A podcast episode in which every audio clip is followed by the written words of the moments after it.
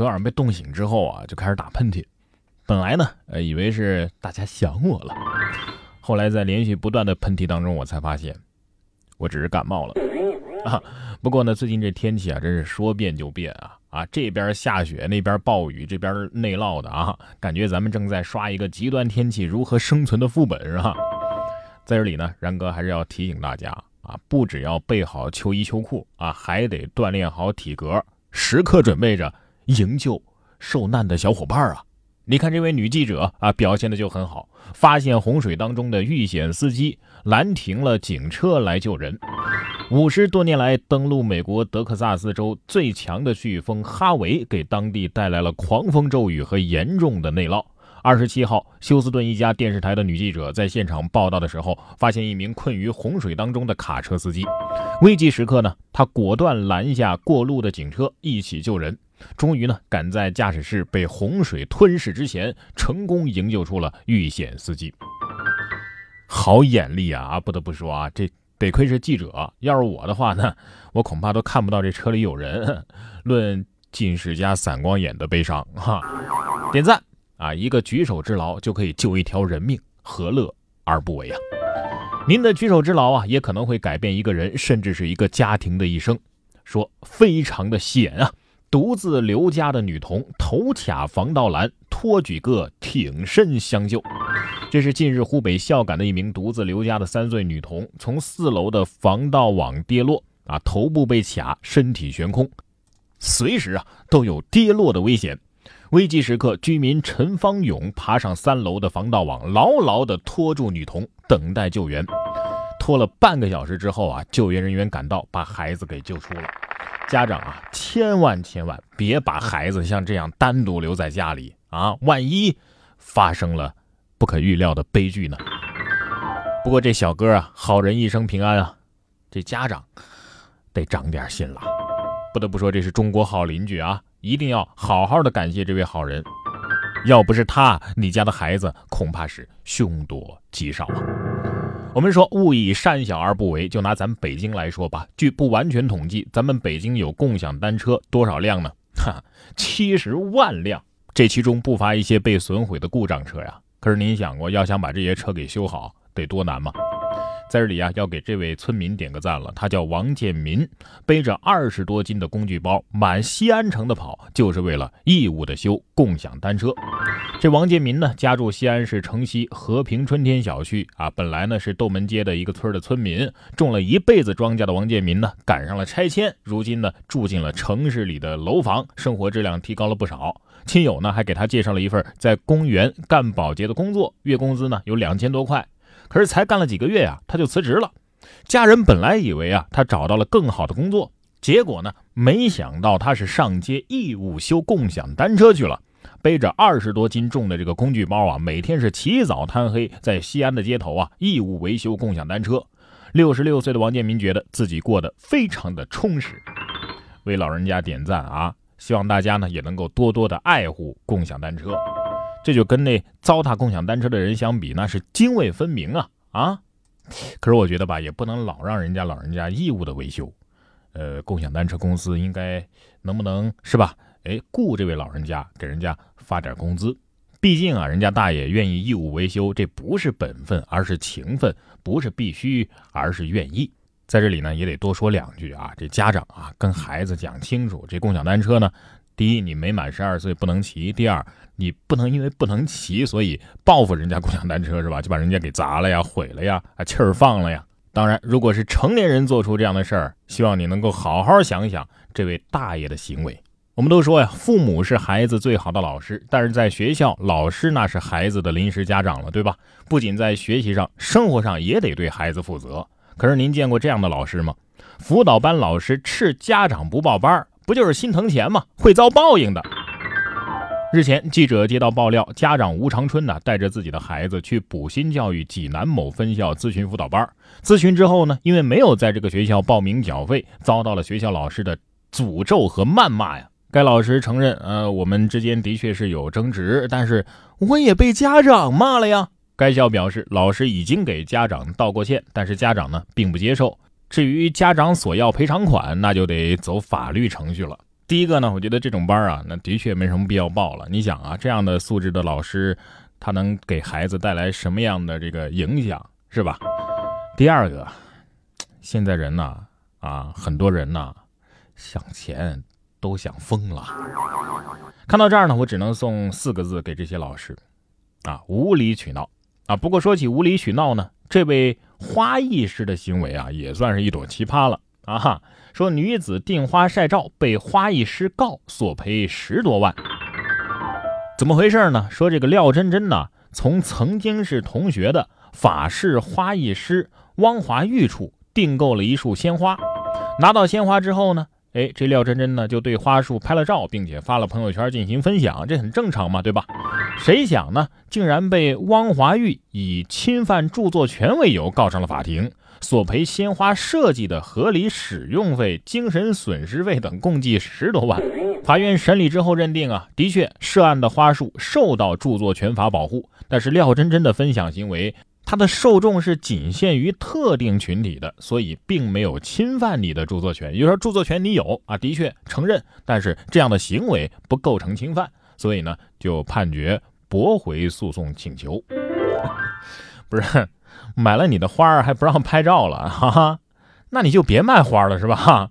脑子瓦特了是吧？同理呢，车子、房子、手机、人民币、美食，那都有著作权是吧？那都不能晒了是不是？现在我手机的壁纸就是我花一块钱在网上买的，要是按您这样的逻辑，我是不是要把牢底坐穿了啊？什么？你问我这画哪来的呀？就是昨天啊，这个朋友圈不少朋友不都被这个小朋友的画那个 H 五啊给刷屏了吗？我那幅画啊，就是从这儿买来的，一块钱嘛。这个活动啊挺不错的啊，一块钱的捐款就可以获得自闭症儿童的电子版画作。有报道称啊，现在捐款已经是超过了一千万了啊。同时，舆论呢也出现了不少质疑的声音。有网友怀疑啊，这钱到底去哪儿去了？也有网友怀疑啊，这画作是不是真的是出自自闭症儿童之手呢？不知道各位你买这一块钱的画了吗？首先呢，我相信这个世界啊肯定还是美好的。另外呢。呃，电影《老炮儿》当中有这么一个台词啊，冯小刚说的，说如果是真的，那不就是帮到人了吗？对吧？当然了，必要的监督也必不可少。关于这个话题呢，在稍后的热点今日谈的板块当中呢，我们再跟大家好好的来聊一聊。我发现我最近呢，这个本来我饭量不大，但是最近吃的越来越多。不过我转念一想呢，的确啊，马上就要入冬了，是吧？哈，这叫贴秋膘，是不是？不囤点脂肪。我怎么能够度过寒冷的冬天呢？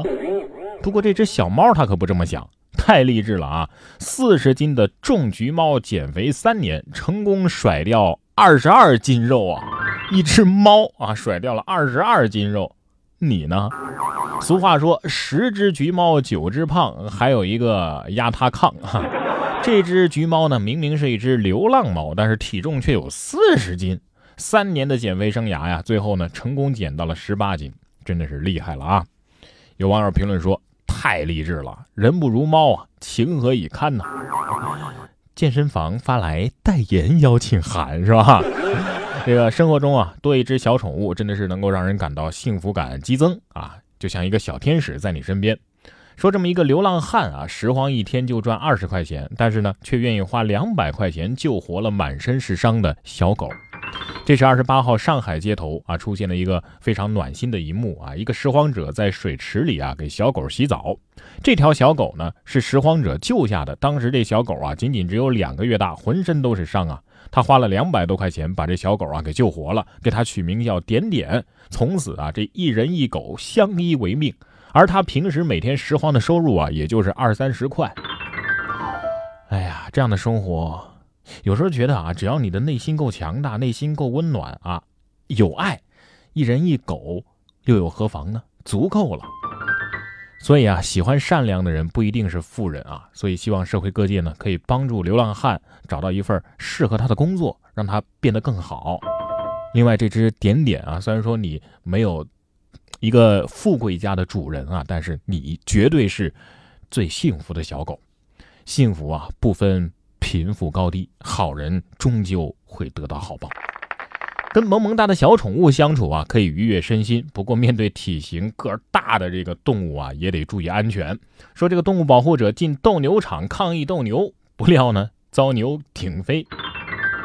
根据英国《每日邮报》的报道，法国南部一座斗牛场啊，近日发生了一件哎比较尴尬的事儿吧。一名激进的动物权利保护者忽然闯入斗牛场，试图阻止斗牛比赛，让牛重获自由。不料呢，这牛啊突然冲过来把他给顶飞了。所幸呢，斗牛士及时把他给救了出来，没有受到严重的伤害。你说这就很尴尬了，是吧？牛说：“嗯，不管不管，只要是人，你你们都是坏人啊。”这是牛顶吕洞宾不识好人心呢，是吧？其实这种新闻呢，我们可能听完笑笑就过去了啊，毕竟人家牛牛不懂我们的好意。可是有一种人，他却真的没有感恩之心呢。儿子朝母亲泼硫酸，导致母亲毁容，因为要钱遭拒，痛下毒手。十七号，四十三岁的邱生达来到六十九岁的母亲黄桂清家里要钱，因为没有见到人，于是就砸了门。十八号呢，他又找了过来。黄桂清质疑他为什么要把我们家门给砸坏，随后呢就说了他两句，然后呢他就给母亲脸上泼了硫酸。目前呢，母亲因为皮肤多处被烧伤，脸部是严重毁容，眼睛也已经无法睁开。这这是养了个儿子吗？这是养了个畜生啊！畜生都不如啊！四十三了还跟老娘要钱，这养了个什么玩意儿啊？我说你这种情况啊，要是放在古代。啊，不孝是十恶不赦之大罪啊！你这种情况应当处以绞刑，并且曝尸示众啊！四十三岁了啊，四肢健全，身体健康，你有什么资格抱怨生活对你不公啊？甚至用自己的不思进取去惩罚自己的父母？你看看人家啊，不感到羞耻吗？说九零后独臂独腿的小伙子骑行到西安，还想爬华山。二十四岁的辽宁小伙子郭少宇，在十五岁的时候，一场事故当中啊，失去了右臂和右腿，但是他并没有因此而消沉，而是把梦想寄托在自行车上。他克服了种种困难，骑着自行车穿越了青藏线。这次呢，又开始了黄河流域沿线的骑行。这几天呢，来到了陕西。他说呀，打算去华山看看，希望自己啊能够爬上去。精神可嘉呀，但是还是要提醒您啊，华山真的比较险，做好安全措施啊。希望幸运之神呢能够一直保护你。感觉最近啊，这新闻当中“九零后”啊这个词儿出现的频率啊是越来越高了。这不又是一个九零后？这个九零后女大学生在家里帮着卖菜被算计，自己骂自己好蠢呐。二十七号，湖北孝感的一个农贸市场之内，二十三岁的女大学生小赵在家里啊帮着卖菜。不料呢，三分钟的时间被两名顾客先后算计，被骗走了近两百块钱。这小赵是怎么都想不通啊？怎么我卖了菜收了钱还倒贴两百呢？啊！于是呢，调了监控啊，看看到底是怎么回事。调了监控之后才发现，十一块钱的菜他还倒找对方九十。小赵啊，气得直骂自己：我我真蠢。承认自己蠢，说明这大学啊没白上啊，至少没神经兮兮的，呃，说中了迷药失去意识啊，骗子是专业的，你是业余的。不过做这行啊，的确是很容易被人带晕啊。虽然让家里遭受了一点点这个小损失，但是我还是想给这小姑娘点个赞，毕竟人家是在帮父母做事儿啊，减轻家里的负担。不过姑娘以后啊，您还是多长点心眼儿是吧？你呀，应该多向同样是九零后的这个小伙子，哎，多学习学习。你看人家是如何生财有道的。九零后农民直播家里农事，半年获打赏八万，父母很不理解。每天早上六点钟起床，简单的洗漱之后呢，开始直播。直播什么内容呢？扫地、做饭、喂猪、插秧、打鱼、捉黄鳝。